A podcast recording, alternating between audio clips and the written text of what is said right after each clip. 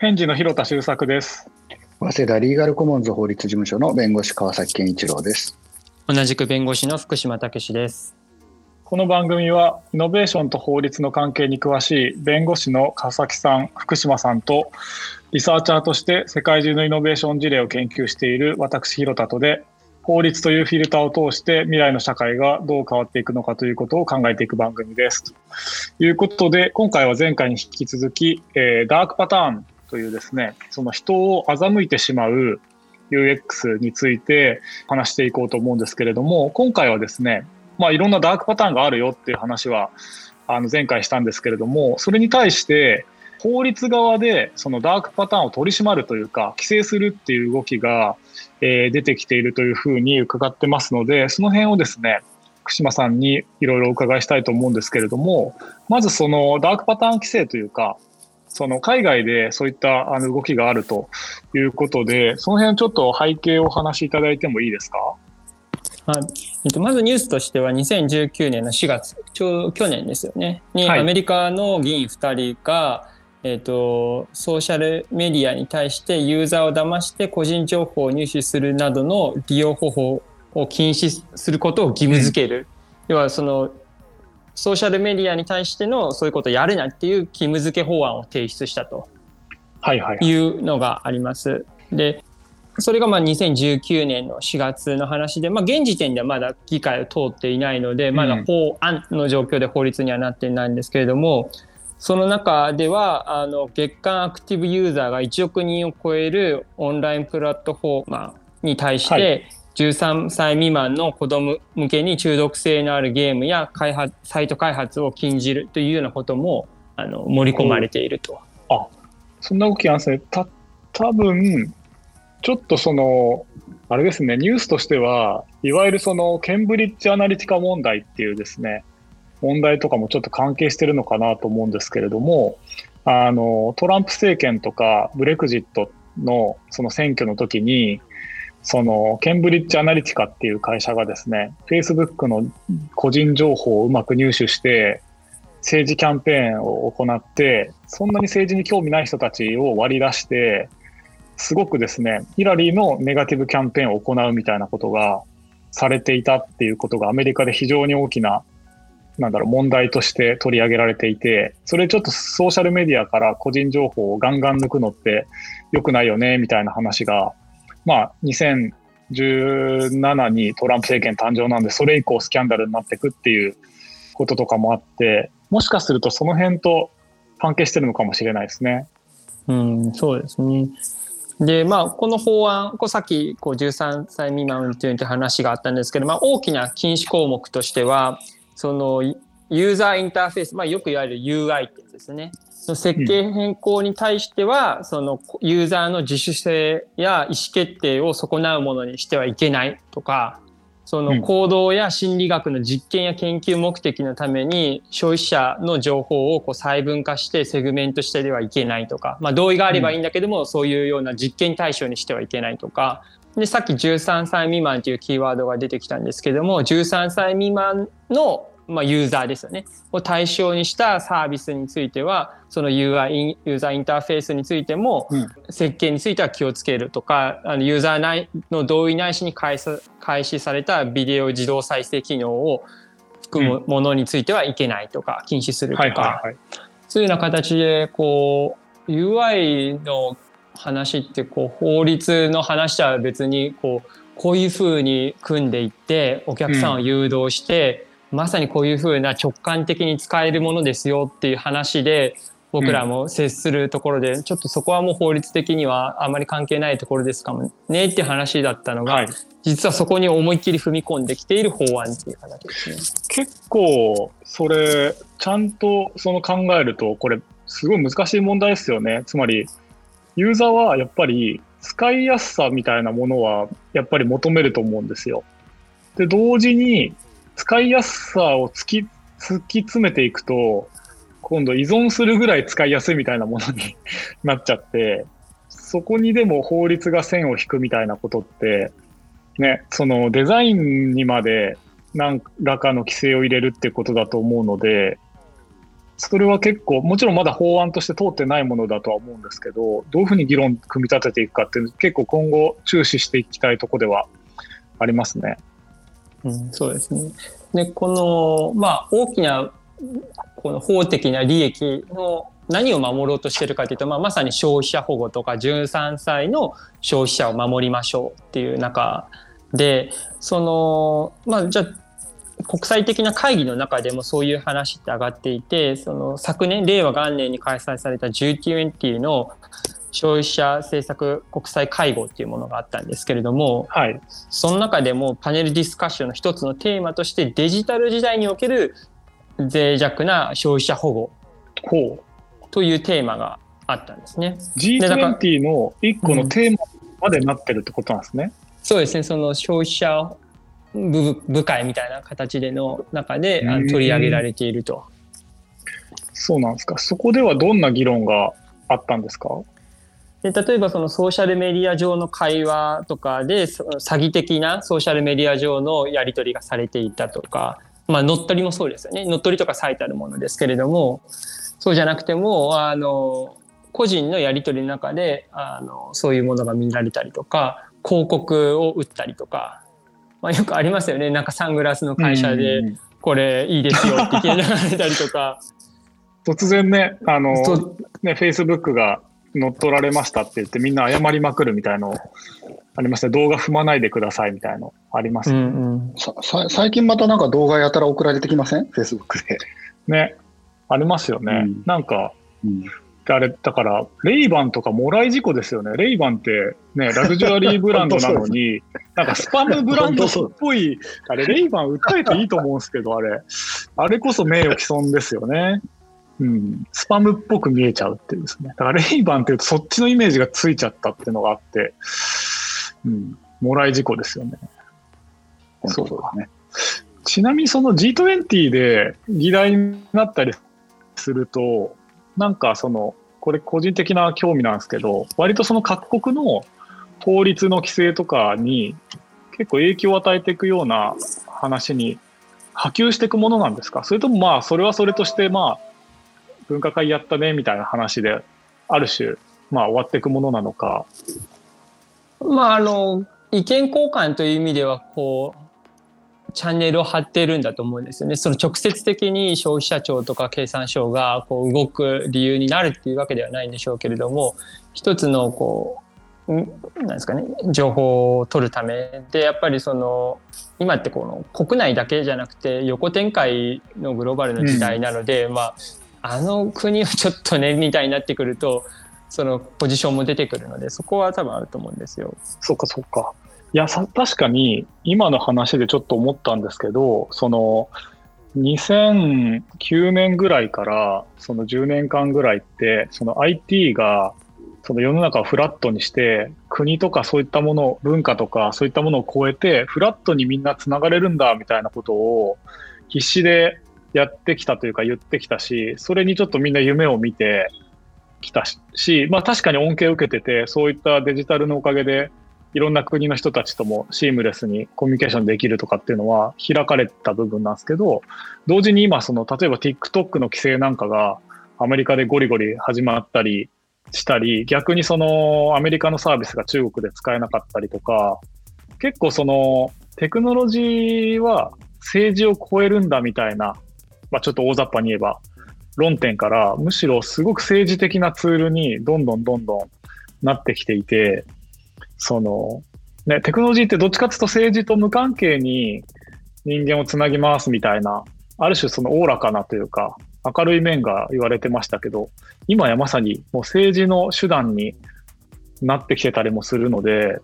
そこになんかどういう規制が乗るかとかも含めて、結構なんか曲がり角にあるというか、今回の話はもちろんダークパターンなんで、消費者をいかに守るかっていう視点で法律が組まれてると思うんですけど、なんかテーマ的にはでかそうですね。まあ、テクノロジーっていうか、あれじゃないですか、インターネットが特にそうなんじゃないですかね。ああ、なるほど。インターネットがやっぱり初期の頃は、その経済活動の本本体っていうか、その産業そのものとは、やっぱりちょっと独立したところで、ある種の、その、なんていうんですかね、そのネットフリークみたいな人たちが開発したところに、うん、まあなんかよくキャズムって概念ありますけど、キャズムの先の人たちが遊んでたのが多分90年代とかで、それがまあ95年ぐらいから少しずつ普及してきて、で、もう2000年代に入って2010年とかになってくると、もうほぼ全産業がインターネットの影響というものを無視できない。うん、もう分かちがたく産業の本体そのものがインターネット化したという中で、うん、まあ、必然的に、なんていうんですかね、その産業というものの持ってる政治性みたいなものが、インターネットの世界でも、うん、まあ、なんていうんですかね、問題として立ち現れてきているって、そういうことなんじゃないかなと思いますね。そうですね。確かに、もう、確かにそのハッカーたちがつながってチャットできて喜んでるっていう話じゃもはやなくてある種重工業みたいなこととか、うん、国のそのガバメント統治の仕組みにもインターネットって絡むようになってきてるのでそこはまあそうだろうけれども全然解がないというかなんかまあ自分たちでコントロールできないものを自分たちで作っちゃった感はありますね。うん、そうですね。でも、まあ、もともとコントロールできてなかったんじゃないですかね。あの、産業全体みたいなものっていうのは、そのもちろんマクロの経済的な統制っていうのはあるのかもしれないし、経済団体みたいなのあったかもしれないけど、それだって別に全体を見てコントロールしていた存在ではなかったわけだから、うん、まあなんかそれが可視化されたというか、混乱がそのまま可視化されてきているっていうのが今なんじゃないかなって私は思います、ね、なるほど。ちょっと話が結構でっかい方行っちゃって、すいません。えっ、と、ちょっと話を戻すと、ちなみにその日本では、そのダークパターンに対するその規制とか、そういったものって法律上何か今議論されてることとか、象徴的なニュースとかってあったりするんですかね？まあ、パッとこう確認した限りでダークパターンっていうのと法律っていうところで何か研究がされているっていうところ私のところはまだ見つけられてなくて、うん、でまあ、法律文献とか雑誌とかにもまだそういうキーワードはそのアメリカの法案のような形でパッと出てくるのはないですね。でただその、うん、ダークパターンってその、まあ、パターンでもなんか個別には、うん、パターンのきあの話の名前であって、まあ、そうさっきのちょっと引いて消費者保護という意味ではその物を買うときに、まあ、消費者はあの売ってる事業者とは情報の格差があるからそのちゃんと間を埋めましょうというので消費者契約法とか、うん、特定商品取引法とかあと消費者の情報判断意思決定をちゃんと健全にするためにそのおまけであの商品を釣るの消費者を釣るのやめましょうっていう規制をしたりするので、景品表示法とか、うん、とかありますよね。なのでその個別の取引とかいう意味ではあの法体系っていうか法律はそれぞれ整理されていると。うん、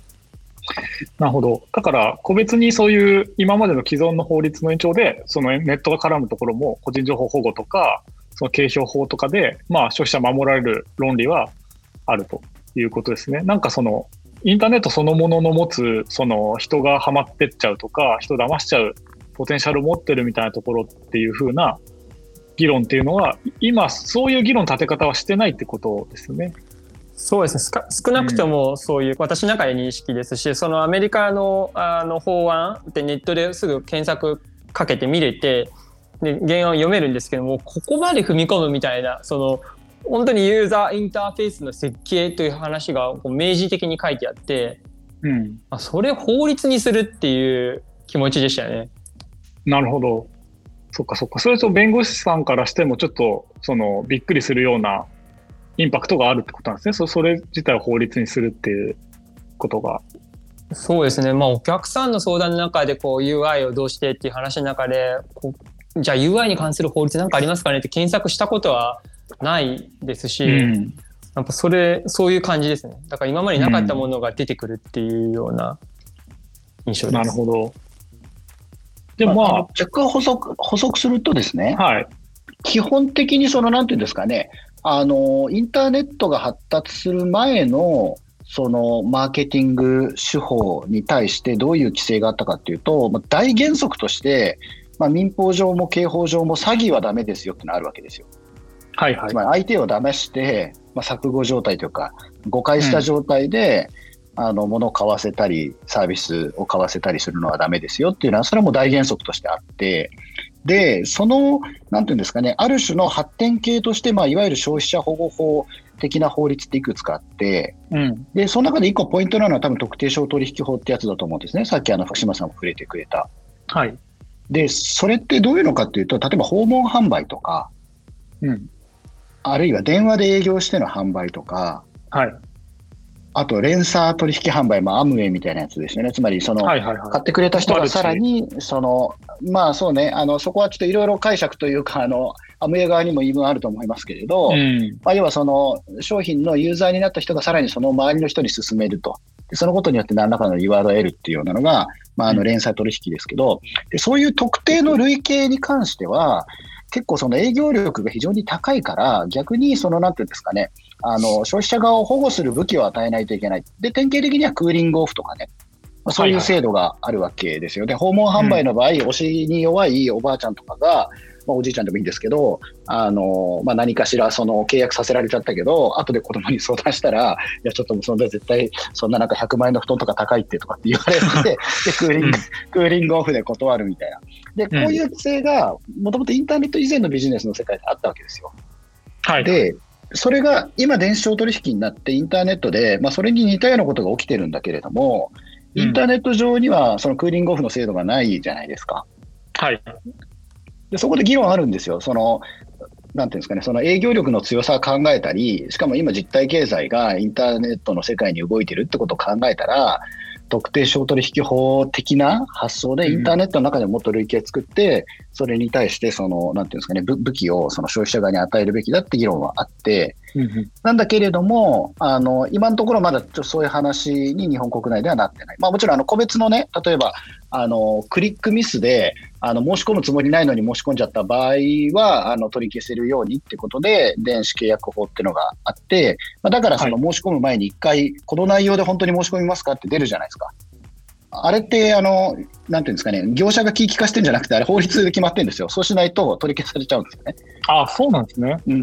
そうです、そうです。そそうしないと、ちょっとこうクリックミスとかで、あの手手が震えてる人とか こう、うん、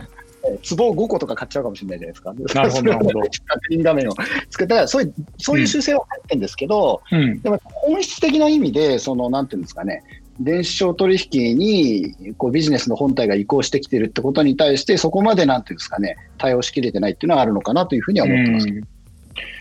なるほど。でもなんか今後、その規制がされていく方向ではなんか間違いなさそうですよね。つまり、どんどんどんどんそれがなくなっていくっていうよりは、課題がどんどん出てったりするので、なんかその規制が強化される方向にはいきそうだなっていうのが、なんとなくその素人の印象ではあるんですけど、どうなんでしょうね。そうですね。まあ、ちょっと私まあ分かんないとは思うんですけど。いやいや、なんか、まあ、これ、こ今回調べていて、あの、まあ、聞いたその保護って保護っていう言葉を聞くと、まあ、その規制したら方がいいっていうのはその流れていくんですけど本当にその、そこまでやる必要があるのかっていうのは、うん、まああのどうなんだろうっていう時はちょっと思うところはあってさっき川崎さんが言ったようにその、まあ、買いたくもないものを買ってしまったとか買うべきでないものを買ってしまったとかそういう類型とか本当あのよくあるような買ってないのに勝手にカートに入ってクリックしてしまったとかそれはなんかもう今の法律でその対応すべきだと思うんですけども、うん、そのもっと買う買わないの手前の中の設計とかその中で保護の話とかってどこまで必要なんだろうと、うん、逆に言うとそのマーケティングのお客さんからするとそこまで意識しないといけないのかっていう、うん、うん、なんかまあ結構独自性とかそのそのなまあ、ある意味ノウハウっていうかスキルっていうか、うん、そこでこう伸ばしていった分野に対してせこう制限がかかってくるのってどうなんだろうっていうのはこう、うん、麻痺してるのかもしれないですけどね。自分の中で。まだちょっとうん、それ面白いですね。なんかその辺はえっ、ー、と多分ビジネスの成長みたいな話とユーザーとか消費者はどう守られるべきかっていうところのすごく面白い論点なんで、ちょっと次回、あの僕がもともとその広告会社にいて、そのマーケティングの発想でいろいろ考えていた側面があるし逆にその今日皆さんいろいろ消費者としていろいろこれはちょっとそのなんだろうなやめてほしいなって思うところのちょうど論点が今のところで出てきてると思うので次回はその辺のビジネスの自由みたいなところとかマーケティングの発想と消費者保護っていうところの発想とのこうぶつかるあたりでどう考えていけばいいかって話ができればと思うんですけれども、うん。ということで、今回もどうもありがとうございました。ありがとうございました。ありがとうございました。